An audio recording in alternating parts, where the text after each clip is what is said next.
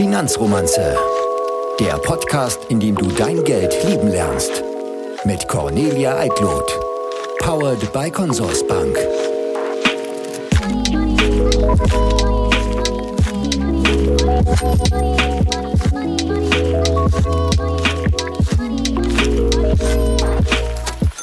Hallo und willkommen zur letzten Folge der Finanzromanze in diesem Jahr. Wobei, vielleicht schaffe ich noch eine Folge, kann ich aber gerade nicht versprechen. Und ihr merkt es ja auch schon, meine Stimme ist ziemlich angegriffen. Auch mich hat es ein bisschen erwischt. Es tut mir jetzt sehr leid, dass ihr diese etwas ähm, ja, unappetitliche Stimme vielleicht ertragen müsst. Ausgerechnet heute, wo die Folge so lang sein wird. Denn ähm, ich möchte die nächsten vielen, vielen Minuten mal ganz klassisch nutzen für einen kleinen oder größeren Jahresrückblick. Und ich hätte auch gerne einen Jahresausblick mit eingebaut, nachdem das letzte Jahr aber so ereignisreich und außergewöhnlich war und es einfach so viel zu erzählen gibt, passt ein Jahresausblick hier definitiv nicht mehr rein. Muss ich auslagern. Vielleicht kriegen wir den noch dieses Jahr unter. Ansonsten starten wir damit einfach ins neue Jahr.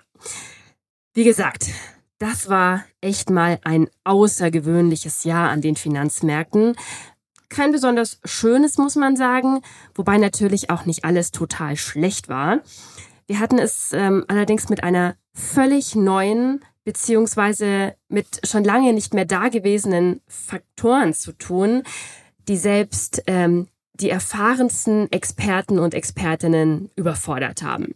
Es war auf jeden Fall ein Jahr, in dem sich ganz deutlich gezeigt hat, wie extrem verwoben unsere Welt ist und dass die Globalisierung durchaus nicht nur von Vorteil ist. Das Jahr war dominiert von ein paar großen Themen, die direkt und indirekt miteinander verbunden sind, wobei diese Beziehungen sehr komplex sind. Klar, in den Medien, in der Gesellschaft ähm, wird immer versucht, alles auf Schwarz und Weiß runterzubrechen, aber das ist es nun mal nicht und das hat sich auch in diesem Jahr ganz deutlich gezeigt. Die vier großen Themen dieses Jahr waren und sind es auch immer noch der Krieg in der Ukraine, die Corona-Situation in China, die extrem gestiegene Inflation und die Zinserhöhungen der großen Notenbanken.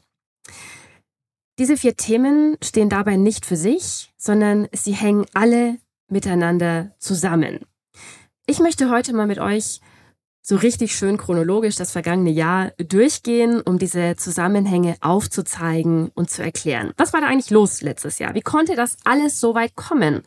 Und warum hat man es trotz dieser ja teilweise doch klaren Zusammenhänge nicht kommen sehen?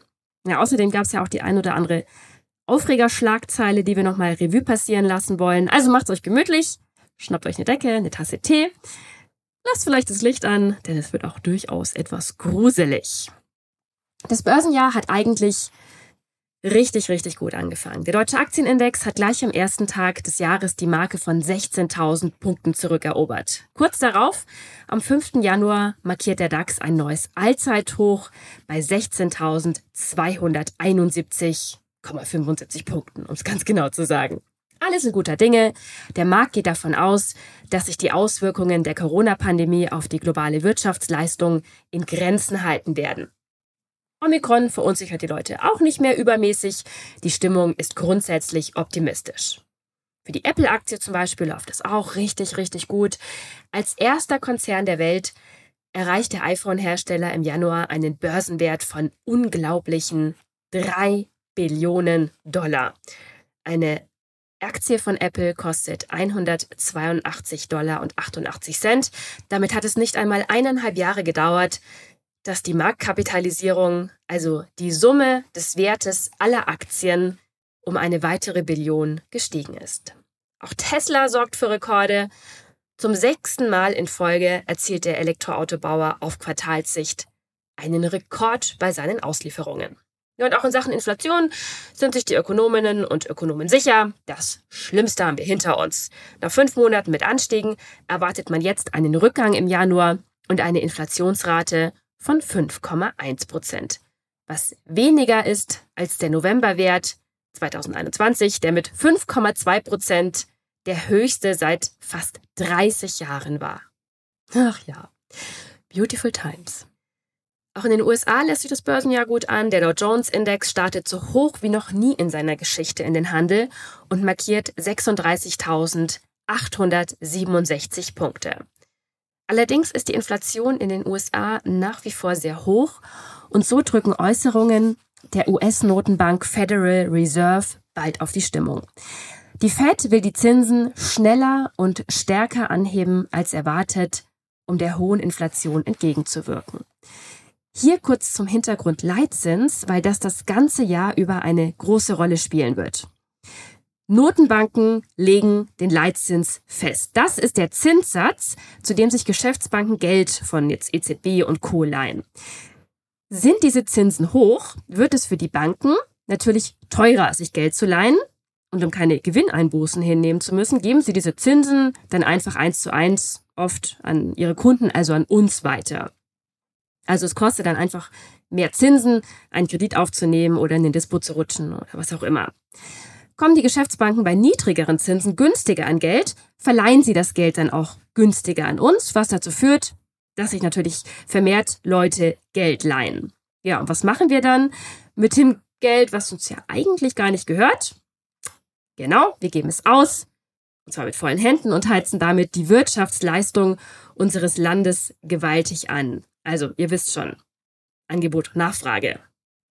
Aber damit heizen wir auch noch was anderes ordentlich an, und zwar hm, die Inflation. Die Leitzinsen, die beeinflussen indirekt also immer auch die Inflationsrate eines Landes. Ja, und diese Angst, dass in den USA die Zinsen womöglich bald steigen werden, lässt die Stimmung an den Aktienmärkten dann relativ schnell kippen. Die großen Börsen erleiden Kursverluste. Warum ist das jetzt so? Warum ist das so, dass man sich am Aktienmarkt nicht über hohe Zinsen freut? Das liegt daran, dass hohe Zinsen natürlich äh, andere Anlageformen wie Sparen oder Anleihen wieder viel interessanter machen und dann weniger Geld in den Aktienmarkt fließt. Aber es macht es natürlich auch für die börsennotierten Unternehmen schwerer, an Geld zu kommen, was sie natürlich für ihr Wachstum, für Investitionen in die Zukunft brauchen. Und sie müssen natürlich auch mehr Geld für bestehende Schulden zurückstellen. Von daher sind steigende Zinsen für die Börse jetzt nicht unbedingt Gift, aber manche würden es tatsächlich so formulieren, sie sind in jedem Fall nicht sehr hilfreich, außer für Bankentitel. Die können natürlich von hohen Zinsen profitieren. Ja, und die schlechte Stimmung aus den USA, die schwappt dann auch bald zu uns rüber. Der DAX verliert und auch die runde 16.000 Punkte Marke ähm, gerät wieder in Rufweite. Und dann kommen bereits wieder erste Inflationssorgen hierzulande auf. Die Erzeugerpreise, also die Preise, die Hersteller für ihre Waren verlangen, steigen rapide an. Und höhere Herstellerkosten werden, zumindest zum Teil, natürlich auch an uns, an die Verbraucher weitergegeben. Die Verbraucherpreise steigen, die Inflation nimmt zu. Und wir wissen ja, die Europäische Zentralbank richtet ihre Geldpolitik an den Verbraucherpreisen aus.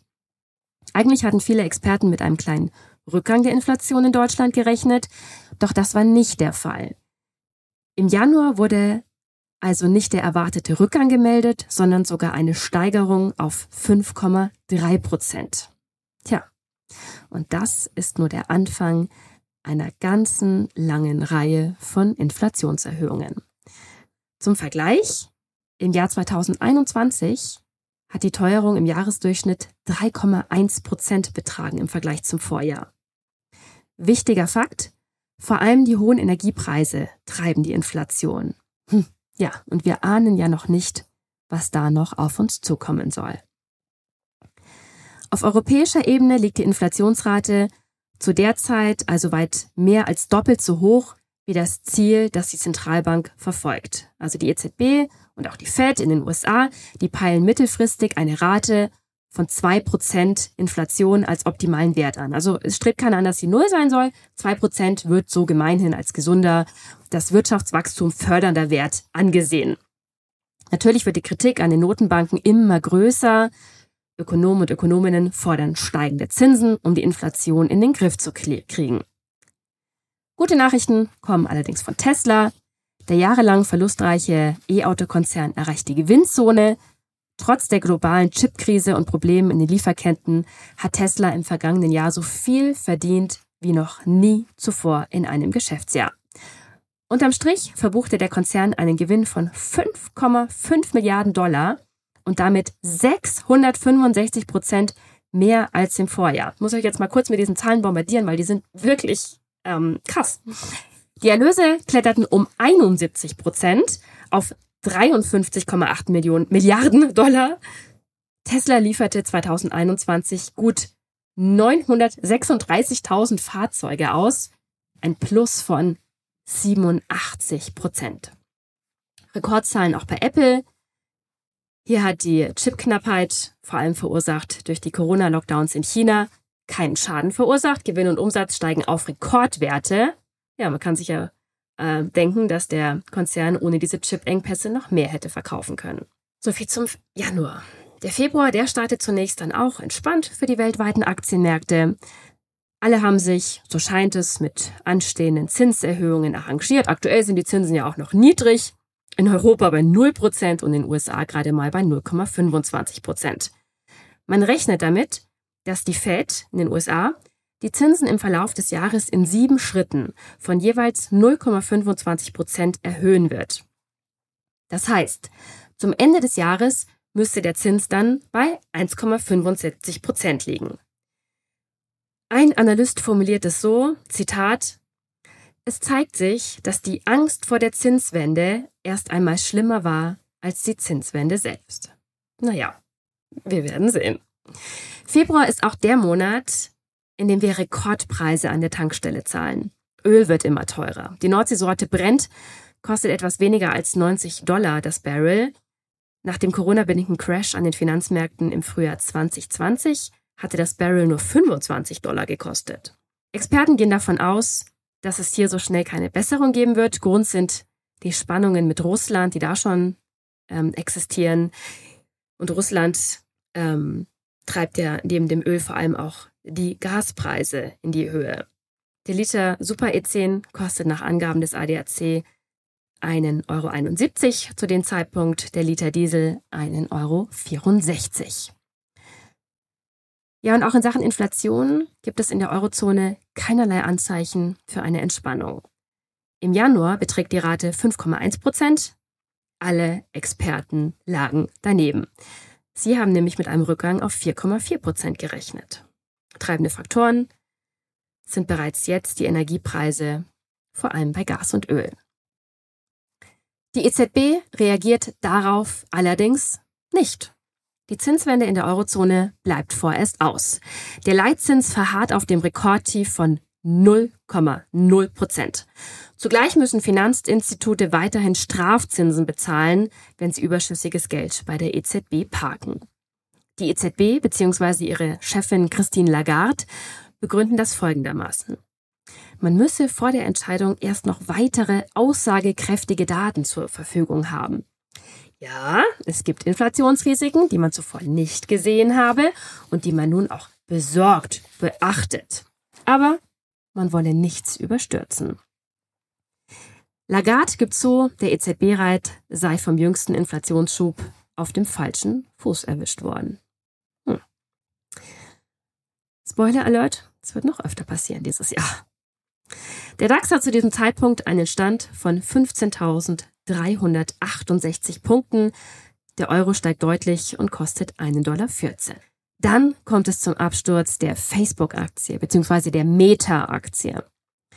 Enttäuschende Geschäftszahlen schicken die Aktie auf Talfahrt. Es ist der größte Kurssturz in der Geschichte von Meta mit einem Minus von 26 Prozent.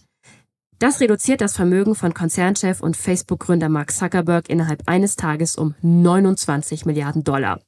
Nach Angaben von Forbes liegt er mit noch 85 Milliarden Dollar auf Platz 12 der reichsten Menschen. Die neuesten Inflationsdaten dürften ihn dennoch nicht so sehr beunruhigen wie die meisten anderen Menschen der Welt. Die Inflation im Euroraum steigt nämlich weiter. 5,1 Prozent beträgt sie jetzt, der höchste Stand seit Einführung des Euro vor 20 Jahren. Trotzdem wiederholt die EZB über Monate ihr Mantra. Die Teuerung ist nur ein vorübergehendes Phänomen. Dass sich diese Haltung auf Dauer nicht halten lässt, bekommt die EZB jetzt schriftlich von jenen Experten, die sie regelmäßig selbst befragt. Die sogenannten EZB-Beobachter heben ihre Jahresprognose von 1,9 auf 3 Prozent an. Sie liegen damit deutlich über dem EZB-Ziel von 2 Prozent. Und gleichzeitig rechnen die Experten auch mit einem leichten Rückgang des Wirtschaftswachstums. So, und dann kommt es im Februar zu einem Szenario, was keiner so richtig auf dem Zettel hatte und was die Welt bald richtig erschüttern wird. Ein sogenannter schwarzer Schwan. Es sieht nämlich ganz danach aus, als würde Russland in die Ukraine einmarschieren wollen.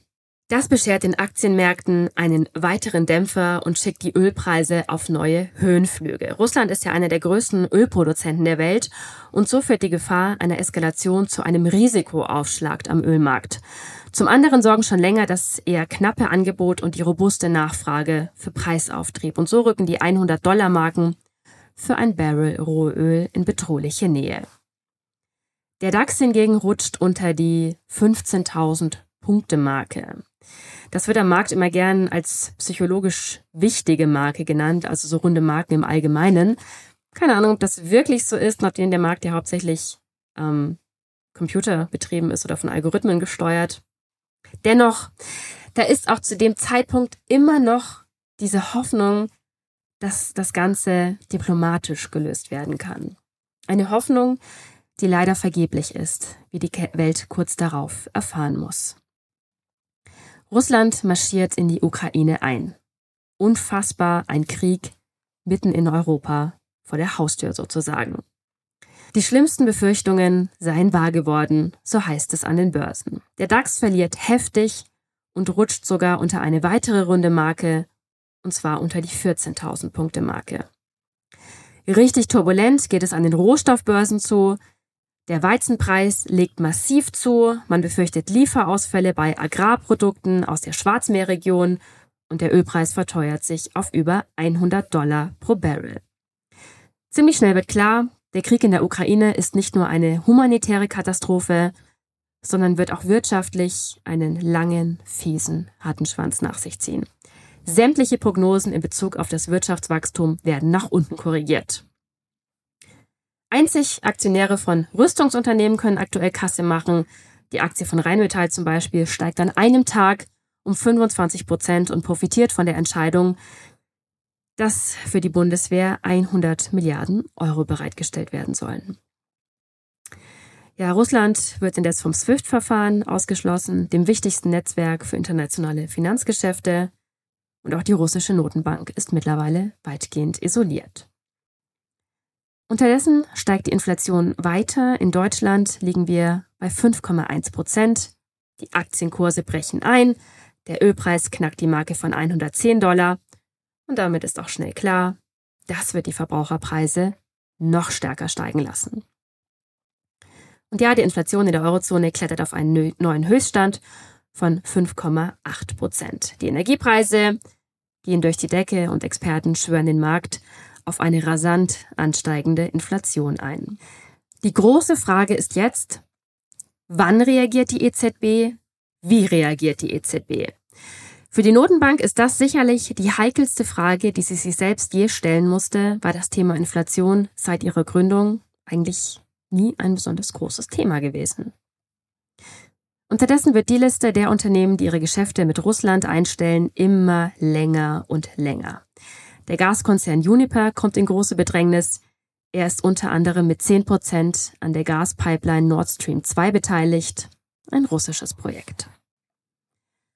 Der Euro gerät ebenfalls unter Druck. Erstmals seit knapp zwölf Jahren rutscht der Kurs unter die Marke von einem Dollar zehn. Nordseeöl kostet mittlerweile über 122 Dollar je Barrel. An den Märkten wird darüber diskutiert, ob Regierungen vielleicht bald bestimmte Rohstoffe rationieren müssen, was natürlich alle in eine gewisse Panik versetzt. Ein weiterer Rohstoff, der massiv an Wert gewinnt zu dieser Zeit, ist Gold. Die Feinunze Gold verteuert sich auf 2061 Dollar und damit ist Gold so teuer wie noch nie zuvor. Gold gilt ja gemeinhin als sogenannter sicherer Hafen, also als inflationssichere Anlage Und äh, so ist dieser Wertzuwachs zu erklären. Nervosität ist jetzt die vorherrschende Gemütslage an den Finanzmärkten. Der deutsche Aktienmarkt erlebt nahezu täglich schwer berechenbare Berg- und Talfahrten. An einem Tag gewinnt der DAX mal 7,8 Prozent, der höchste Tagesgewinn seit zwei Jahren. Jede halbwegs optimistische Äußerung im Ukraine-Krieg wird gleich mit überschwänglichen, aber leider nicht nachhaltigen Kursbewegungen quittiert. Ein Begriff, der ab jetzt immer wieder fällt, ist Bärenmarkt-Rallye. So bezeichnet man eine Zwischenerholung in einem längerfristigen Abwärtstrend, die an diesem übergeordneten Abwärtstrend eigentlich nicht viel ändert. Zum Ende des Monats März wird der DAX auf jeden Fall wieder auf Vorkriegsniveau notieren. Auch die EZB ändert nicht viel. Wie alle anderen großen Notenbanken steckt sie seit Monaten in einer Zwickmühle. Auf der einen Seite soll sie ja für Preisstabilität sorgen.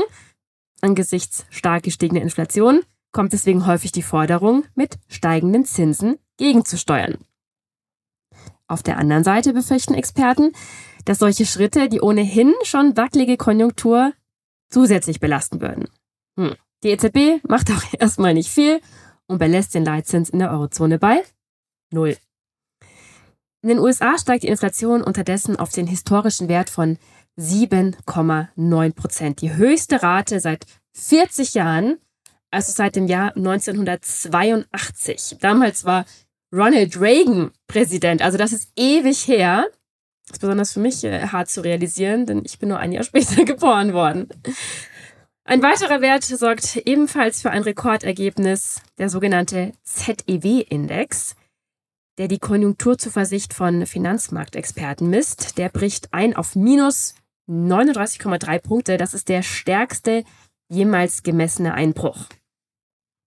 Auch der IFO-Index, der wichtigste Frühindikator für die deutsche Wirtschaft, er spiegelt die Stimmung, also ja das äh, Geschäftsklima wieder, bricht viel stärker ein als erwartet. China hat zur gleichen Zeit mit dem schwersten Corona-Ausbruch seit zwei Jahren zu kämpfen, kann das volkswirtschaftlich aber noch ganz gut wegstecken. Anscheinend zumindest vorerst. Die Notenbank reagiert indes auf die konjunkturellen Entwicklungen in den USA und erhöht zum ersten Mal seit Beginn der Corona-Pandemie ihren Leitzins und zwar um 0,25 Prozent. Er liegt jetzt in einer Spanne von 0,25 bis 0,5 Prozent. So, jetzt haben wir mittlerweile schon April. Im April beginnt der erste Akt eines langen und skurrilen Übernahmetheaters. Elon Musk, ein Name, der dieses Jahr noch sehr oft fallen wird in der Finanzberichterstattung, also mehr als ohnehin schon, wird der größte Aktionär von Twitter. Musk erwirbt mehr als 73 Millionen Aktien, das entspricht einem Anteil von 9,2 Prozent. Die übrigen Twitter-Aktionärinnen und Aktionäre sind völlig aus dem Häuschen. Die Aktie steigt um sage und schreibe 27 Prozent. Auch Musks Tesla-Aktie legt deutlich zu, nachdem kurz zuvor bekannt wurde, dass Tesla im ersten Quartal so viele E-Autos verkauft hat wie noch nie zuvor. Also läuft bei Elon. Noch. Hm. Auch für die Aktionärinnen und Aktionären von Dividendentiteln läuft es. Laut einer Studie wollen die Aktiengesellschaften in Deutschland für das abgelaufene Jahr so viel Geld wie noch nie an ihre Aktionäre ausschütten. Die Dividenden summieren sich auf rund 70 Milliarden Euro. Das sind knapp 50 Prozent mehr als für das Corona-Jahr 2020. Die bisherige Bestmarke von rund 57 Milliarden Euro aus dem Jahr 2019 wird damit ebenfalls deutlich übertroffen. Allein die 40 DAX-Unternehmen schütten mehr als 50 Milliarden Euro aus. Also ihr seht, das Thema Dividenden ist absolut spannend an der Börse. Werden wir auch ähm, in einer der nächsten Folgen mal ausführlicher darüber sprechen. Was ist das? Was muss man darüber wissen? Etc. Wie findet man solche Aktien? Ansonsten haben wir mal wieder schlechte Nachrichten im April. Die Welthandelsorganisation WTO senkt ihre Prognose für den Welthandel viel stärker als erwartet. Der Grund? Der Krieg in der Ukraine. Auch die US-Inflation gerät weiter aus dem Ruder. Sie beträgt mittlerweile 8,5 Prozent, der höchste Stand seit 1981. Der DAX quittiert das noch mit einem blauen Auge. Er rutscht kurz deutlich unter die 14.000 Punkte, kann sich dann aber wieder darüber aus dem Handel retten. Dazu trägt sicherlich die, auch die Entscheidung der EZB bei, den Leitzins trotz der Rekordinflation im Euroraum bei Null zu belassen. Man wählt allerdings gewichtige Worte. Man sei, Zitat, bereit, alle Instrumente bei Bedarf anzupassen. Whatever that means. Ganz anders läuft's bei Elon Musk. Da gibt's keine halben Sachen. Musk sorgt für massive Schlagzeilen, als er ankündigt, Twitter komplett übernehmen zu wollen, und zwar für 40 Milliarden Dollar. Das entspricht 54 Dollar je Twitter-Aktie, also deutlich mehr als ein Papier an diesem Tag wert ist, nämlich weniger als 45 Dollar.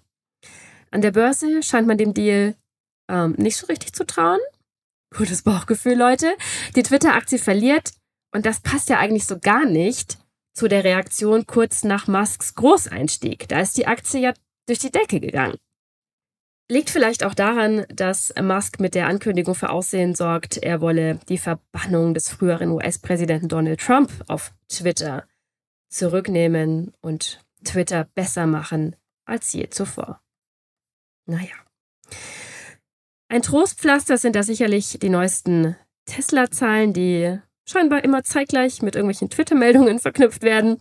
Tesla übertrifft alle Erwartungen und sorgt trotz globaler Lieferkettenprobleme und Produktionsstörungen wegen der Lockdowns in China für neue Rekorde bei Gewinn und Erlösen. Tesla verdient unterm Strich 3,3 Milliarden Dollar. Das sind schlappe 658 Prozent mehr als vor einem Jahr.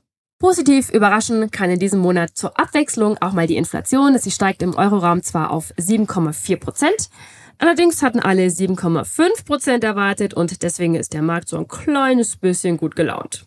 Hält natürlich nicht lange an, keine Sorge. Die Corona-Lage in China spitzt sich immer weiter zu. Es stauen sich Frachtschiffe wegen der Lockdowns. Das stört natürlich die globalen Lieferketten. Das sorgt für weiter steigende Preise. Und mittlerweile sind auch fast alle Warengruppen betroffen. Also von Rohstoffen bis hin zu Elektroartikeln. Auch der Begriff Rezession fällt jetzt öfter. Wir haben es ja schon mal besprochen in einer der anderen Folgen. Eine Rezession bedeutet, dass die Wirtschaft in drei aufeinanderfolgenden Quartalen schrumpft. Die Deutsche Bundesbank verbalisiert diese Befürchtung als erstes. Lief es zu Beginn des Jahres noch ganz gut, hat der Krieg in der Ukraine dem Aufschwung ein jähes Ende gesetzt. Sollte der Ukraine-Krieg eskalieren und noch schärfere Sanktionen gegen Russland verhängt werden, würde das die deutsche Wirtschaft nach Berechnungen der Bundesbank hart treffen. Die US-Notenbank Fed reagiert entschlossener auf diese Entwicklungen, die ja auch die USA betreffen bis zu einem gewissen Grad. Fed-Chef Jerome Powell macht unmissverständlich klar, dass der Leitzins in diesem Jahr noch massiv angehoben werden wird. Der DAX knickt mal wieder etwas ein und kämpft mit der 14.000 Punkte Marke. Die großen Sorgenkinder im DAX sind die Startups HelloFresh und Delivery Hero, Beide Werte waren die großen Gewinner während der Corona-Pandemie, weil die Menschen natürlich von zu Hause aus ihr Essen bestellten. Jetzt kann man wieder essen gehen, sofern man es sich leisten kann. Und umso dramatischer geht es bergab mit diesen Werten. Ihre Verluste summieren sich im laufenden Jahr bereits auf 44 bzw. 66 Prozent. Ja, und dann ist es endlich soweit. Elon Musk will Twitter für 44 Milliarden Dollar kaufen. Die Kaufverhandlungen waren erst wenige Stunden zuvor gestartet. Die Twitter-Aktionäre erhalten 54,20 Dollar je Aktie, ein Angebot, das der Tesla-Chef als sein bestes und letztes bezeichnet hatte. Außerdem kündigt Musk an, Twitter von der Börse nehmen zu wollen. Der Mai startet damit einer weiteren historischen Veränderung. Die Fed erhöht den Schlüsselzins um 0,5 Prozent auf eine Spanne zwischen 0,75 und 1 Prozent. Es ist die kräftigste Zinserhöhung seit Jahrzehnten. Und wie kommt das an den Märkten an? Was meint ihr? Hm, ja, was soll ich sagen? Sie feiern das. Insbesondere die amerikanischen Börsen legen kräftig zu. Warum? Who knows? Wenn sowas passiert, heißt es immer, es war ja so erwartet worden und es ist zumindest nichts Schlimmeres eingetreten. Hält aber exakt nur eine Nacht an die Partystimmung. Am nächsten Tag bricht alles wieder ein. Der DAX verliert in nur einer Woche 400 Punkte, weil die Fed will die Zinsen ja immer noch weiter erhöhen. Das scheint man halt einfach mal kurz vergessen zu haben. Ja, so will sie nach wie vor. Daran ändert auch die leicht gesunkene Inflationsrate von 8,5 auf 8,3 Prozent in den USA nichts. Da haben die Optimisten auch sowieso mit einem stärkeren Abfall gerechnet. Warum auch immer, manche gehen trotzdem davon aus, dass der Inflationshöhepunkt wohl überschritten ist. Warum auch immer. Aber gut, in Sachen Inflation herrscht jetzt erstmal Stillstand, ebenso bei der geplanten Übernahme von Twitter. Elon Musk legt den 44 Milliarden Dollar Deal vorerst auf Eis. Der Grund, Musk befürchtet, dass es bei Twitter weit, weit mehr Fake-Accounts gibt, als vom Unternehmen kommuniziert. Inwiefern er das jetzt für einen Ausstieg aus dem Deal oder eine Absenkung seines Gebots nutzen möchte, ist unklar. Schließlich hat er ja auch auf eine übliche Prüfung der Twitter-Bücher vor der Vereinbarung verzichtet. Twitter und Musk vereinbarten zwar eine Strafe von jeweils einer Milliarde Dollar für den Fall, dass eine der Seiten den Deal aufkündigen sollte, doch ähm, der Markt geht nicht davon aus, dass das bedeutet, Musk könne sich einfach ohne Begründung umentscheiden und mit einer Milliarde Dollar aus dem Schneider sein. Ja, es bleibt spannend. Spannend geht es auch beim Weizenpreis zu. Der Preis pro Tonne steigt an der Pariser Warenterminbörse auf ein Rekordhoch von 430 Euro. Der internationale Getreidemarkt läuft mehr und mehr aus dem Ruder. Und das nicht nur wegen des Krieges in der Ukraine, die ja ein großer Weizenexporteur ist. Schon im vergangenen Herbst zeichnete sich deutlich ab, dass durch die schlechte Ernte in Kanada viel weniger Weizen auf den Märkten angeboten wird. Ja, und der Krieg in der Ukraine verschärft die Lage natürlich zusätzlich. Und dann verhängt auch noch Indien ein Exportverbot für Weizen. Das Land ist der weltweit zweitgrößte Produzent. Ja, noch ein kleines Twitter-Update zum Ende des Monats. Elon Musk hat seine Übernahmepläne für Twitter offenbar doch noch nicht aufgegeben. Er stellt einen neuen Finanzierungsmix vor. Musk verzichtet auf einen Kredit, bei dem Tesla-Aktien als Sicherheiten hinterlegt werden. Stattdessen werde er 6,2 Milliarden Dollar über Aktienverkäufe einbringen. Die Übernahme hat summa summarum ein Volumen von 40 Milliarden Dollar und Musk will weitere Twitter-Aktionäre in den Ziel einbinden. Im Juni sorgt Musk dann außerdem mit einer weiteren überraschenden Ankündigung für Aufsehen. Es geht um eine Mail, die er an die gesamte Belegschaft versendet hat. Darin steht, jeder zehnte Job steht auf der Kippe. Was? Was? Es lief doch so gut. Rekordzahlen etc. Die Börse ist geschockt. Die Aktie verliert 10%. Es geht immer mehr so die Frage um, okay, man muss sich anscheinend entscheiden. Tesla oder Twitter. 10% zulegen kann hingegen der DAX. Innerhalb der letzten vier Wochen, ja mittlerweile ja Anfang Juni, der DAX notiert im Bereich von 14.500 Punkten. Für viele Chart-Experten ist das Ganze nach wie vor eine Bärenmarkt-Rallye. Das heißt, die Grundstimmung bleibt negativ, aber zwischenzeitlich geht es ja immer mal wieder deutlich nach oben und genau das passiert ja schon seit Wochen. Naja, die EZB hilft dem Markt dann auf jeden Fall bald dabei, die schlechte Stimmung auch Kurs werden zu lassen. Zum ersten Mal seit elf Jahren plant die Europäische Zentralbank ganz konkret eine Zinserhöhung, also die Betonung liegt auf plant. Im Juli und September soll der Leitzins um je 0,25 Prozent erhöht werden. Zunächst bleibt aber alles unverändert, auch wenn die EZB ihre Prognosen für die Inflation korrigiert. Die Inflationsprognose für dieses Jahr liegt nach diesen Schätzungen nun bei 6,8 Prozent. Zum Vergleich, die tatsächliche Teuerung lag zuletzt bei gut 8 Prozent. Hm, ja, optimistisch könnte man sagen. Ja, einmal mehr ist die amerikanische Notenbank wesentlich mehr hands-on. Sie macht kompromisslos klar, dass es im Moment ihr einziges Ziel ist, die Inflation zu bekämpfen und erhöht den Leitzins um 0,75 Prozent, der größte Zinsschritt seit 1994. Das gefällt der Börse nicht, denn sie fürchtet, dass die Notenbank mit ihren Zinsschritten dann die Konjunktur abwürgen wird. Das sorgt dann auch hierzulande für lange Gesichter. Der DAX erleidet den höchsten Tagesverlust seit dreieinhalb Monaten und rutscht auf knapp über 13.000 Punkte. Es kommt ja auch einiges zusammen. Zinserhöhung, schlechte Konjunkturdaten aus den USA und dann schwächt sich auch noch der Gasstrom aus der Pipeline Nord Stream 1 ab. Naja, und das sorgt dafür, dass die Energiepreise weiter explodieren. Ihr erinnert euch, die Temperaturen in Schwimmbädern werden gedrosselt. Es wird darüber diskutiert, welche Schritte man im Winter unternehmen kann, um die Kosten zu senken. Alle in Winterjacke ins Büro. Ja, natürlich heizen die steigenden Energiepreise auch die Inflation weiter an. Im Juni erreichen wir im Euroland mal wieder einen neuen Rekordwert. 8,1 Prozent. In Großbritannien liegt sie bereits bei 9,1 Prozent, der höchste Wert seit 40 Jahren. Hierzulande geht sie allerdings leicht zurück von 7,9 auf 7,6 Prozent. Offenbar haben der Tankrabatt und das 9-Euro-Ticket dazu beigetragen, dass der Teuerungsschub etwas an Tempo verloren hat.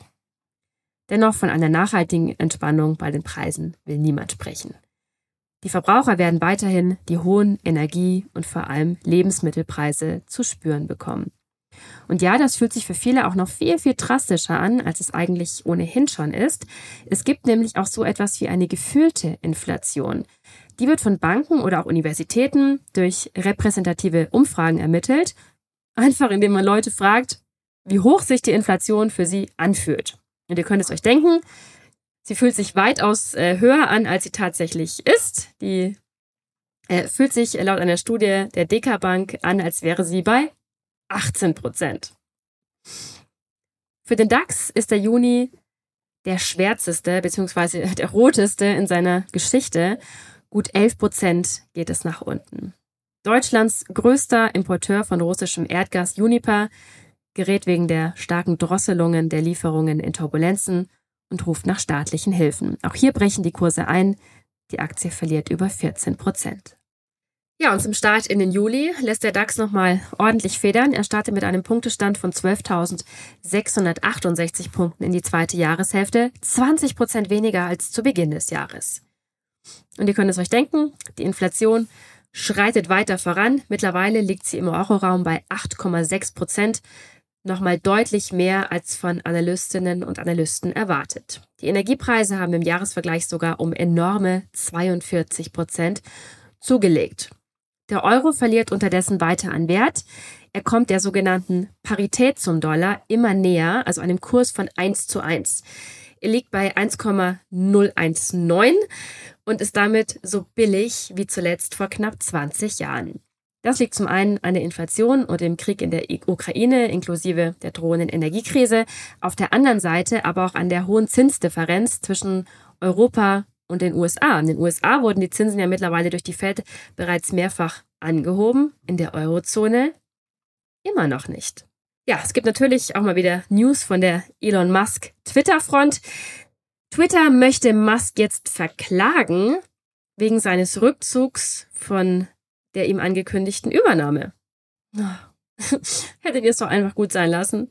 Musk hat nämlich kurz zuvor erklärt, die eigentlich bereits geplante Übernahme im Volumen von 44 Milli Millionen Milliarden, mein Gott, 44 Milliarden Dollar platzen zu lassen, weil Twitter mehrere Punkte der Übernahmevereinbarung gebrochen habe. es geht nach wie vor um diese Fake-Konten. In China verschärft sich unterdessen die Corona-Lage. Die chinesischen Behörden verhängen über mehrere Städte neue Beschränkungen und für Shanghai werden Massentests angeordnet. Das stresst natürlich die Anleger, weil sie befürchten, dass die Lieferketten wieder gesprengt werden, was der Weltwirtschaft einen weiteren Dämpfer verpassen würde. Was es ja auch tun wird. Der Euro fällt kurzzeitig auf die Parität zum Dollar. Zum ersten Mal seit 20 Jahren ist ein Euro also genauso viel wert wie ein Dollar. Ähm, warum ist das überhaupt wichtig? Warum sollte uns das interessieren? Warum erwähne ich das hier immer wieder? Ein schwacher Euro hat verschiedene Effekte. Für Verbraucherinnen und Verbraucher sind das eher negative. Reisen in Länder außerhalb des Euroraums, insbesondere ja, dollardominierte Länder, werden natürlich teurer. Der niedrige Wechselkurs bewirkt, dass man dort für sein Geld weniger bekommt. Und dann kann der niedrige Wechselkurs die ohnehin schon so hohe Inflationsrate eben weiter nach oben treiben. Güter, die nach Deutschland und Europa eingeführt werden müssen, weil man sie halt hierzulande selbst nicht herstellen oder fördern kann, werden bei einem schwachen Euro für uns teurer. Das nennt man dann importierte Inflation. Diese Parität zwischen Euro und Dollar ist auch ähm, ja eine psychologisch wichtige Hürde, um das mal wieder aufzugreifen, wird sie geknackt, kann das nämlich auch zusätzliche Spekulationen gegen die europäische Währung auslösen. Ja, und so wird es ja auch bald kommen.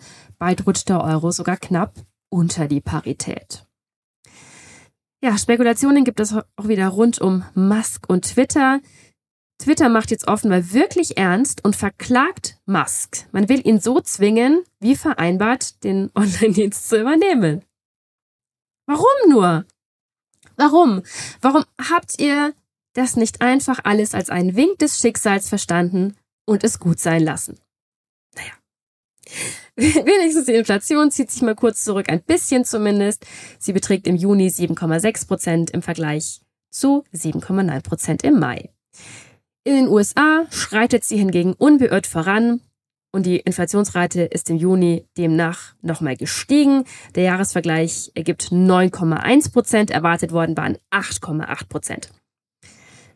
Für die Verbraucher ist das genauso eine Hiobsbotschaft wie für die Börsen, denn jetzt wird es für die US-Notenbank kaum eine andere Wahl geben, als den Leitzins noch einmal kräftig anzuheben, wahrscheinlich um 0,75 Prozent.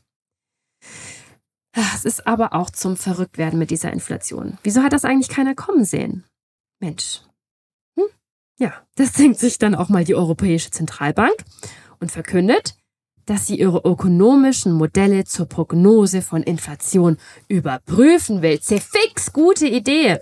Sie stellt sich dann mit dem Vorwurf, dass sie die Teuerungswelle viel zu spät erkannt hat. Der Druck, der auf der EZB lastet, der wird immer größer und so gibt sie ihm dann schließlich auch nach und erhöht zum ersten Mal seit elf Jahren den Leitzins auf immerhin 0,5 Prozent. Halleluja. Naja, zu forsch darf sie halt auch nicht vorgehen. Sonst könnte das so hochverschuldete Staaten wie Italien echt in Bedrängnis bringen. Ja, also ihr seht, ist alles nicht so einfach. Der DAX verkraftet das auf jeden Fall recht gut. Er verliert nur leicht, notiert übrigens aktuell bei 13.225 Punkten. Dafür war dieser Schritt einfach auch zu überfällig mittlerweile, als dass er bei irgendjemandem noch Bestürzung hätte auslösen können. Auch die Fed legt nochmal nach und erhöht ihrerseits den Leitzins nochmal recht stramm um 0,75 Prozent auf die Spanne von 2,25 bis 2,5 Prozent. Das ist die vierte Erhöhung des Leitzinses in diesem Jahr und seit dem Beginn der Corona-Pandemie. Die Börse hatte allerdings noch einen viel größeren Schritt erwartet und ist demnach regelrecht erleichtert. So, mittlerweile haben wir August. Die Inflation hat sich den zweiten Monat in Folge hierzulande leicht abgeschwächt. Sie lag im Juli bei 7,5 Prozent. Viele Ökonomen und führende Wirtschaftsinstitute sind der Ansicht, das Schlimmste haben wir hinter uns. Yippie! Hochgerechnet auf den gesamten Euroraum erreicht die Inflation allerdings einen weiteren Rekordwert von 8,9 Prozent. Ein voran die Energiepreise treiben die Teuerung, aber auch die Preisanstiege bei Lebens- und Genussmitteln beschleunigen sich. So ein Supermarkteinkauf ist definitiv ein anderes Erlebnis als vorher. Also steigende Inflation, stagnierendes Wirtschaftswachstum, sollten die Aktienmärkte doch eigentlich fallen. Nee, Tun sie nicht. Sowohl in Übersee als auch hierzulande freuen sich Anleger über steigende Kurse. Was ist eigentlich bei Twitter und Musk los? Haben wir lange nicht mehr drüber gesprochen. Ach ja, Musk hat Tesla-Aktien verkauft, lautet die Schlagzeile. Insgesamt hat er Anteile im Wert von 6,9 Milliarden Dollar verkauft. Eine Erklärung liefert er gleich mit. Natürlich über Twitter. So schreibt er in einem Tweet, dass er das Geld zur Finanzierung eines möglichen Twitter-Deals verwenden werde, falls er den Rechtsstreit verliert. Auch hierzulande haben die Leute keine große Lust mehr auf Shopping, wobei wohl auch äh, niemand nur annähernd so einen Posten wie den Kauf von Twitter auf dem Einkaufszettel haben dürfte. Die Konsumlaune in Deutschland sinkt auf ein Rekordtief. Die Furcht vor deutlich höheren Energiekosten in den kommenden Monaten zwingt viele Haushalte zur Vorsorge und dazu, Geld für zukünftige Energierechnungen auf die Seite zu legen. Das dämpft die Kauflaune und hat dem Konsumklimaindex der Nürnberger GfK-Marktforscher für September einen überraschend starken Rückgang beschert. Es ist zum dritten Mal in Folge gesunken und notiert inzwischen auf dem tiefsten Wert seit Beginn der gesamtdeutschen Erhebung 1991. Das ist gruselig. Nichtsdestotrotz kann die Wirtschaft im zweiten Quartal wieder etwas zulegen und erreicht sogar wieder das Niveau von vor der Corona-Pandemie. Der September beginnt dennoch mit Rezessionssorgen. Nach Einschätzung führender Wirtschaftsforschungsinstitute steuert Deutschland direkt in eine Rezession mit Wohlstandsverlusten und heftigen Folgen für Verbraucher. In ihrem Herbstgutachten sagen die Wirtschaftsforscher mehrerer Institute eine Rezession für Deutschland voraus. Drei Quartale hintereinander werde die Wirtschaft schrumpfen, im zu Ende gehenden Sommerquartal, im Herbst und Anfang 2023. Für das Gesamtjahr 2022 rechnen die Experten wegen des ja, besseren ersten Halbjahrs noch mit einem kleinen Wirtschaftswachstum von 1,4 Prozent. Für 2023 sagen sie allerdings einen Rückgang der Wirtschaftsleistung um 0,4 Prozent voraus. Unterdessen steigen die Energiepreise aber munter weiter. Sogar die Bundesnetzagentur ruft jetzt offiziell zum Energiesparen auf. Sie geht davon aus, dass mindestens 20 Prozent eingespart werden müssen, damit wir im Winter noch genügend Gas haben werden, um zu heizen. Allerdings, die letzten Daten zeigen auch, dass zuletzt weitaus mehr Energie verbraucht wurde als im Vorjahreszeitraum. Was ist von der los, Leute? Ja, und dann tut's einen großen Schlag. Die Inflation in Deutschland steigt auf 10 Prozent. Der höchste Wert seit 1951 und viel mehr als sämtliche Analystinnen und Analysten erwartet haben. Damit steigt auch die Wahrscheinlichkeit, dass die Europäische Zentralbank bei ihrer kommenden Sitzung im nächsten Monat den Leitzins deutlich anheben wird. Was sie ja dann auch kurz darauf tut, um 0,75 Prozent. Es ist die größte Zinserhöhung seit der Einführung des Euro-Bargeldes. Und gleichzeitig stimmt die EZB die Finanzmärkte auf weitere Zinsschritte ein. Die Börse reagiert entspannt darauf. Man hatte ja nichts anderes erwartet, heißt es. Ach ja, zwischendrin explodiert der Gaspreis nochmal kurz bis zu 34 Prozent, denn der russische Gazprom-Konzern schickt überraschend doch erstmal kein weiteres Gas durch die Pipeline Nord Stream 1. Ja, und diese Twitter-Geschichte läuft natürlich auch noch. Auf einer außerordentlichen Hauptversammlung entscheiden die Aktionäre über die Offerte von Tesla-Chef Elon Musk. Das ist ein wirklich ziemlich ungewöhnlicher Vorgang. Weil Musk will Twitter ja gar nicht mehr kaufen.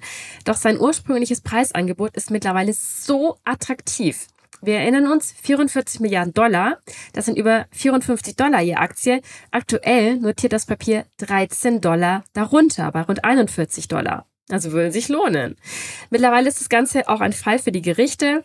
Mitte Oktober beginnt ein Prozess, bei dem entschieden wird, ob Musk die Übernahme durchziehen muss. Unterdessen freut sich die deutsche Börsenlandschaft über eine neue Aktie. Porsche strebt an die Börse und scheint dabei auf ganz, ganz großes Interesse zu stoßen. So groß, dass es dieses Jahr noch zu einer richtigen Überraschung kommen wird. Ich verrate es jetzt schon. Die Porsche-Aktie wird noch dieses Jahr ein neues Mitglied im DAX, der mittlerweile dann wirklich ziemlich autolastig ist. Also quasi von 0 auf 100. Typisch Porsche. Der nächste Zinsschritt der FED hingegen ist keine Überraschung. Die Notenbank erhöht den Leitzins zum dritten Mal in Folge um 0,75 Prozent. Er liegt jetzt zwischen 3 und 3,25 Prozent. Aber damit ist das Ende der Fahnenstange noch nicht erreicht. Von der Fed heißt es, man sehe den Leitzins des, äh, beim Ende des Jahres bei 4,4 Prozent. Danach soll es dann nur noch wenig nach oben gehen. Aber wir erinnern uns, zu Beginn des Jahres sollte es ja maximal bei 1,75 Prozent liegen, der Leitzins Ende des Jahres. Na, hat sich ein bisschen was geändert. Die Stimmung an den Börsen ist so mittelprächtig. Die Häufung von Zinserhöhungen großer Notenbanken steckt den Investorinnen und Investoren in den Gliedern. Tja, DAX-Vorstand müsste man sein. Dann würde man das sicher alles besser aushalten. Neue, neuen Zahlen zufolge sind nämlich die Vorstandsgehälter der 40 By the way, der DAX feiert im September, am 19. September, seinen ersten Geburtstag als Index mit 40 Unternehmen. Vorher waren es ja immer 30. Also die Vorstandsgelder dieser 40 DAX-Unternehmen sind im vergangenen Jahr gegenüber 2020 im Schnitt um 24 Prozent gestiegen. Das sei das 53-fache des durchschnittlichen Gehalts der Mitarbeiter. Naja, lassen wir jetzt aber mal ganz neidlos so stehen. Die werden auf jeden Fall kein Problem haben, sich die neuen Bahntickets zu kaufen. Die werden nämlich auch teurer. Die Bahn kündigt eine Preiserhöhung im September an um knapp 5 Prozent. 20 Prozent nach oben geht es Anfang Oktober für die Twitter-Aktie, weil, Achtung, Plot Twist, Elon Musk, Elon Musk, Elon Musk will Twitter jetzt angeblich doch kaufen. Naja, das glauben wir aber erst, wenn es wirklich passiert. Die Europäische Zentralbank erhöht dann zum zweiten Mal in Folge ihre Zinsen um einen Dreiviertelpunkt. Der Leitzins steigt damit auf 2%. EZB-Chefin Christine Lagarde kündigt weitere Zinserhöhungen an. Sie rechnet auch mit einer Rezession in der Eurozone und in der Folge mit steigenden Arbeitslosenzahlen. Der IWF, der Internationale Währungsfonds, der legt noch einen drauf. Das Schlimmste kommt erst noch. So das Fazit der Konjunkturprognose. Ein Drittel der Weltwirtschaft dürfte in eine Rezession rutschen. Die Weltwirtschaft stehe vor riesigen Herausforderungen, weil die Inflation hartnäckiger sei als gedacht und auch China an Zugkraft verliere. Und für die Notenbanken besteht laut IWF nun das Risiko, zu wenig zu machen oder auch zu viel. Zu kräftige Zinserhöhungen könnten das Wachstum übermäßig bremsen, ein zu langes Zögern die Inflation nicht bändigen, so der IWF. Ja, was für ein Dilemma. Auch für Adidas läuft es übrigens nicht mehr ganz so rund. Adidas musste innerhalb von drei Monaten zweimal eine Gewinnwarnung aussprechen. Gründe? Die Kosten durch den Rückzug aus Russland und Umsatzeinbrüche in zweistelliger Höhe in China. Die Aktie verliert am letzten Handelstag des Monats Oktober fast 10 Prozent und fällt auf unter 104 Euro. Im Fokus auch einmal mehr die Twitter-Aktie. Elon Musk lenkt ein im Streit um die Übernahme und will Twitter nun wie abgemacht für 44 Milliarden Dollar kaufen. Das beschert dem Kurs über 20 Prozent plus die Twitter-Aktie schließt bei 52 Dollar und damit nur noch gut 2 Dollar unter dem vereinbarten Kaufpreis. Einen Tag vor Ablauf der Frist äh, hat äh, Musk diesen Kauf vollzogen. Man wird sich äh, geärgert haben, denn seine erste Amtshandlung war es, gleich eine ganze Reihe von Führungskräften zu entlassen, einschließlich Twitter-Chef Agrawal. Erinnert ihr euch noch, wie stark das Jahr für Apple angefangen hat? Wertvollstes Unternehmen der Welt und so weiter? Tja, da trägt allerdings auch die Zuliefererarbeit aus China einen ganz, ganz großen Anteil dran. Und in China herrscht nach wie vor eine strenge Null-Covid-Politik. Das legt die Arbeit bei Foxconn Apples wichtigsten Zulieferer zunehmend lahm. Das ausgerechnet zum Weihnachtsgeschäft. Im Großen und Ganzen entpuppt sich der Oktober allerdings als goldener Börsenmonat. Der Dow Jones legt 14 Prozent zu. Das hat er das letzte Mal vor über 120 Jahren geschafft. Das stärkt auch den Dollar. Der Euro verliert erneut auf Kurse unter 99 US-Cent. Wir sind mittlerweile im November schon. Ja, hohe Inflation, steigende Zinsen und die Rezessionsgefahr sorgen dafür, dass sich viele Verbraucherinnen und Verbraucher beim Kauf zurückhalten. Das äh, bekommt auch Amazon zu spüren. Der weltgrößte Online-Händler rechnet mit einem überraschend schwachen Weihnachtsgeschäft. Beim Ergebnis wird im Schlussquartal äh, mit einer sehr breiten Spanne zwischen 0 und 4 Milliarden Dollar gerechnet. Das sorgt für Enttäuschung. Die Aktie verliert fast 20 Prozent. Ja, der November startet auch mit neuen Inflationsdaten, diesmal den für Oktober. Und tada, die, Ex äh, die Inflation steigt mal wieder. Mittlerweile haben wir eine Rate von 10,4 Prozent. Energiepreise verteuern sich um durchschnittlich 43 Prozent. Lebensmittel kosten über 20 Prozent mehr. Ähm, die Börse lässt sich davon allerdings nicht sehr aus der Ruhe bringen, was unter anderem auch daran liegt, dass die deutsche Wirtschaft im Quartalsvergleich leicht gewachsen ist. Aber das hatten ja viele Expertinnen bereits prognostiziert, ähm, allerdings auch verbunden mit der Aussage, dass das ja definitiv nicht so weitergehen wird. Und natürlich trägt auch das gestiegene, die gestiegene Inflation dafür bei, äh, dazu bei, dass äh, die Zahlen nun mal höher ausfallen. Überraschend ähm, ist auch der neueste Zinsschritt der Fed nicht. Sie erhöht den Leitzins ein weiteres Mal um 0,75 Prozent auf 3,75 bis 4 Prozent. Viele hoffen darauf, dass das der letzte derart große Zinsschritt war und die nächsten etwas kleiner ausfallen werden. Die meisten Analysten rechnen damit, dass die Zinsen der Fed im Frühjahr bei 5% liegen werden. Dafür hätte die Notenbank dann gerade mal 15 Monate gebraucht. Das ist ein äh, historischer Husarenritt, so wird es genannt in der Berichterstattung. Jetzt soll sich allerdings der Modus von Sprint auf Marathon ändern. Langsamer, aber dafür umso mehr. An den Aktienmärkten schürt das natürlich Konjunktursorgen. Die Zinspolitik könnte die US-Wirtschaft in eine Rezession rutschen lassen, befürchten viele. Auch bei Apple wird es langsam ungemütlich, vor allem für die ja, Arbeiterinnen und Arbeiter in den Foxconn-Fabriken in China, dem wichtigsten Zulieferer in Sachen iPhones. Corona greift weiter um sich und die Maßnahmen von Foxconn werden immer drastischer und rigoroser. Die Leute dürfen teilweise die Fabrik gar nicht mehr äh, verlassen. Ähm, dennoch, die Produktion leidet erheblich. In den USA entspannt sich die Inflationslage allmählich. Die Rate fällt von 8,2 auf 7,7 Prozent. Der vierte Rückgang in Folge scheint ja dann doch ziemlich gut zu funktionieren mit den steigenden Zinsen. Das freut auch die Anlegerinnen und Anleger hierzulande. Der DAX schließt auf einem 5-Monats-Hoch über 14.000 Punkte und auch der Euro erholt sich wieder etwas und kostet 1,04 Dollar. Ja, das klingt nach einem Happy End. Aber Pustekuchen. In Europa steigt die Inflation weiter an. Sie liegt jetzt bei 10,6 Prozent. Die Energie hat sich innerhalb eines Jahres um über 41 Prozent verteuert. Die Rekordinflation setzt die Deutschen zusehends unter Druck. Jeder Fünfte müsse mittlerweile auf seine Ersparnisse zurückgreifen, um seinen Alltag stemmen zu können. Das ist das Ergebnis einer Umfrage des Meinungsforschungsinstituts Kantar. Ja, und auch aus China kommen weitere düstere Meldungen. China kämpft erneut gegen Corona-Ausbrüche. Die jüngsten Tageszahlen kommen knapp an die Rekordstände von Frühjahr 2020 ran. Ja, erneut kommen natürlich an den Märkten Befürchtungen hoch, dass große Lockdowns auch zu Schließungen von Fabriken und zur Unterbrechung von Lieferketten führen können.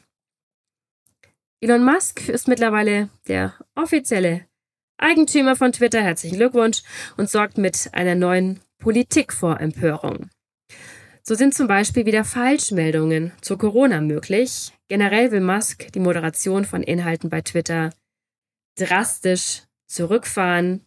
Außerdem entlässt er mehrere tausend Mitarbeiter via E-Mail, um sie kurz darauf dann teilweise doch wieder einzustellen. Er legt sich auch mit Apple an, da das Unternehmen seine Werbung bei Twitter weitgehend gestoppt hat. Auch die Inflation stoppt, Puh, sowohl im Euroraum als auch in Deutschland. Sinkende Preise für Benzin, Diesel und Heizöl schwächen die Teuerungsrate erstmals seit Monaten wieder ab. Sie liegt aber immer noch bei 10 Prozent.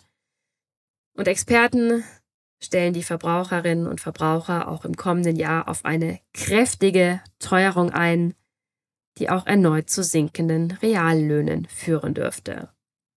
Und wir dürfen ja auch nicht vergessen, gesund wäre eine Inflation von 2%. Die USA fühlen sich ihrem Ziel auf jeden Fall schon etwas näher. Fed-Chef Powell sagt, dass das äh, bereits, also dass bereits im Dezember die Zeit gekommen sein könnte, das Tempo bei den Zinsanhebungen zu drosseln. Die Wahrscheinlichkeit für einen Zinsschritt in Höhe von einem halben Prozentpunkt für die Sitzung am 14. Dezember wird an den Finanzmärkten nun auf 75 Prozent taxiert. Für mich kommt der 14. Dezember erst noch. Ihr wisst schon, was passieren wird. Ich habe die Folge ein paar Tage zuvor aufgezeichnet. Also ja, ich bin sehr gespannt. Und auch die EZB wird dann schon getagt haben und ihre neuen ähm, und ihren neuen oder eben alten Leitzins bekannt gegeben haben. Und es wird auch wieder neue Inflationszahlen gegeben haben. Ja. Was auch immer beschlossen wird. Wir nehmen diese großen Themen dieses Jahres auch mit ins nächste Jahr. Der Krieg in der Ukraine ist nach wie vor präsent und es ist schwer abzuschätzen, wie sich die Lage weiterentwickeln wird. Was auch immer beschlossen wird, wir nehmen die großen Themen dieses Jahres auch mit ins nächste Jahr. Der Krieg in der Ukraine ist nach wie vor präsent und es ist schwer abzuschätzen, wie sich die Lage weiterentwickeln wird. Das wird die Energiepreise und manche Rohstoffpreise auch direkt beeinflussen. Zumindest beim Rohöl der Nordseesorte Brent hat sich die Lage wieder etwas entspannt. Ein Barrel kostet aktuell um die 78 Dollar. Ja, zwischenzeitlich waren es ja mehr als 120.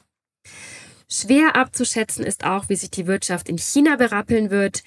Peking hat die strengen Corona-Auflagen ja weitestgehend zurückgenommen, um der Wirtschaft wieder ein stärkeres Wachstum zu ermöglichen.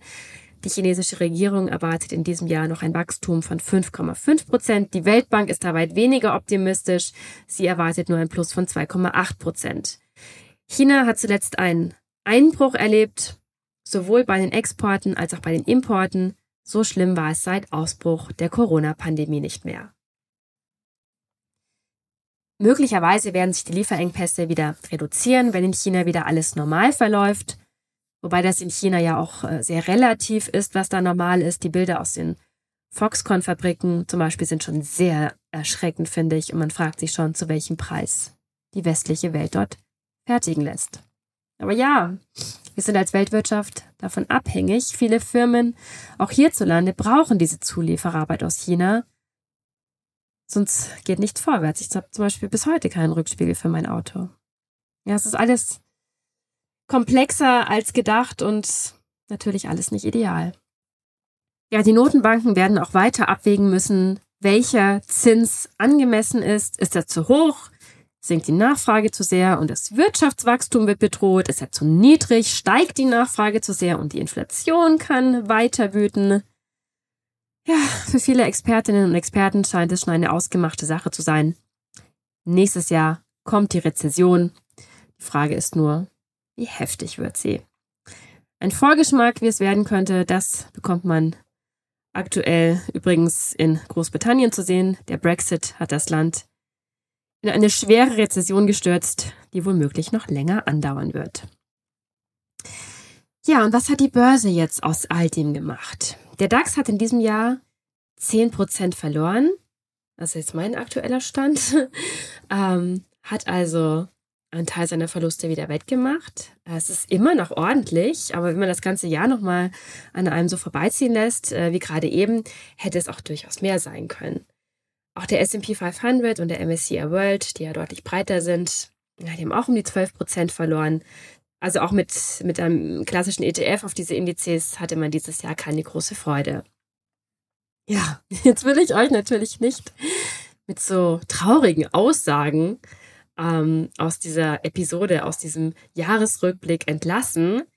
Ja, es war ein stranges Jahr. Es war viel los. Ähm, wir haben ja vieles auch nur angerissen. Ne? Wir haben jetzt zum Beispiel gar nicht über den Kryptomarkt gesprochen. Himmel, was war da denn los, ne? Also es ging eigentlich auf jedem Markt irgendwie drunter und drüber. Natürlich gab es auch dieses Jahr Einzelwerte, die richtig stark performt haben. Im DAX zum Beispiel äh, Munich Re, ähm, Rückversicherer, die Deutsche Telekom, RWE, alle knapp über 20 Prozent zugelegt. Auch ähm, im S&P 500 gab es absolute Outperformer. Occidental mehr als 100 Prozent. Hess, ExxonMobil, viel auch so Energiewerte haben natürlich deutlich zugelegt. Ja, und ihr habt auch gehört, ich habe immer mal wieder Werte angesprochen, die richtig stark an Wert verloren haben. Teilweise richtig heftig ähm, und auch nicht gerechtfertigt. Das waren schon auch viele Überreaktionen dabei, weil im Grunde hat sich bei den Unternehmen ja nicht viel geändert. Die Geschäftsmodelle haben sich nicht geändert. Nur so ganz vereinzelte Rahmenbedingungen haben sich äh, verändert, aber die werden sich womöglich ja auch in der Zukunft wieder in Wohlgefallen auflösen. Und dann werden auch diese Probleme wieder in den Griff bekommen werden. Deswegen, ja, das, was wir hier gerade erleben, ist natürlich für die Anlegerinnen und Anleger, die die ganze Zeit dabei waren, ärgerlich und saublöd. Wenn man jetzt Anfang des Jahres in den Markt eingestiegen ist, dann war das natürlich kein tolles Jahr. Keine Frage. Jetzt ist es ja aber so, dass wir hier langfristig anlegen wollen und viele von euch sind ja auch noch gar nicht so richtig gestartet. Wenn man mit diesem Anspruch jetzt an die Sache rangeht, dass man da langfristig anlegt, dann muss man sagen, so günstig. Und wer weiß, vielleicht wird es ja sogar noch günstiger. So günstig kommt man höchstwahrscheinlich, eventuell, lange nicht mehr in den Aktienmarkt rein. Viele Expertinnen und Experten, viele Marktkennerinnen und Marktkenner, ähm, Analystinnen, Analysten etc., die sind sich gerade einig, an den Aktienmärkten haben wir hier gerade eine historische Jahrhundertchance vorliegen. Und die solltet ihr auf jeden Fall nutzen. Zumindest wäre jetzt der beste Zeitpunkt, sich mal in die Thematik reinzustürzen. Zumindest mal ein Konto eröffnen. Ja, vielleicht bei der Konsorsbank. Und seine finanzielle Zukunft jetzt wirklich mal aktiv selbst in die Hand zu nehmen. Nutzt doch jetzt einfach mal diese Zeit zwischen den Jahren, wo doch eh nicht viel los ist, außer auf der Couch rumlegen und Kekse essen, um euch einfach mal so ein paar Sachen näher zu Gemüte zu führen. Ähm, einfach mal einen Eindruck zu verschaffen. Ne? Ihr müsst ja nicht gleich krass aktiv werden. Da kann ich euch sowieso keine äh, konkreten Handlungsempfehlungen geben. Das müsst ihr alles immer noch selber entscheiden. Ich kann euch hier immer nur sagen, was ähm, in der Regel immer gut funktioniert hat oder was äh, viele Leute raten. Aber ich wiederhole es auch an der Stelle nochmal. Das sind alles natürlich keine konkreten Anlageempfehlungen. Aber diese Situation, die wir hier gerade vorliegen haben, ist wirklich ähm, selten und die kann sich durchaus lohnen. Und vielleicht sagt ihr ja mal in ein paar Jahren, Mensch, gut, dass die Conny das mal erwähnt hat. Ich bin damals hier Ende 2022, Anfang 2023 bin ich in den Markt eingestiegen und bis heute bin ich mit dieser Entscheidung sehr glücklich. Ähm, das würde mich total freuen, wenn das so läuft. Ähm, das wäre toll. Das wünsche ich euch auf jeden Fall auch fürs nächste Jahr. Ähm, ich wünsche euch, dass ihr eure Zukunft, eure finanzielle Zukunft selbst in die Hand nehmt, eure Zukunft da selbst gestaltet, Verantwortung übernehmt. Und ich wünsche uns natürlich allen, dass das nächste Jahr in vielerlei Hinsicht viel besser verläuft als dieses Jahr, dass sich viele dieser Probleme, die wir haben, in Wohlgefallen auflösen werden. Und ähm, was wahrscheinlich ein naiver Wunsch ist, möglicherweise wird das nächste Jahr nochmal hart. Wir stehen das gemeinsam durch. Ähm, wir müssen dem nicht komplett hilflos ausgeliefert sein. Es gibt immer Mittel und Wege, wie man zumindest, ja, hoffnungsvoll in die Zukunft schauen kann. Und einer davon ist es eben, seine Finanzen in die Hand zu nehmen. So, mit diesem hochtrabenden Schlusswort möchte mich, ich mich jetzt aus dieser Folge, aus diesem Jahresrückblick, der ja echt ziemlich lang geworden ist, ein Wunder, dass meine Stimme durchgehalten ist, hat, ähm, verabschieden. Ähm, und ich wünsche euch einen wunderbaren und friedlichen Jahresausklang. Ich wünsche euch was. Bis ganz bald bei eurer Finanzromanze.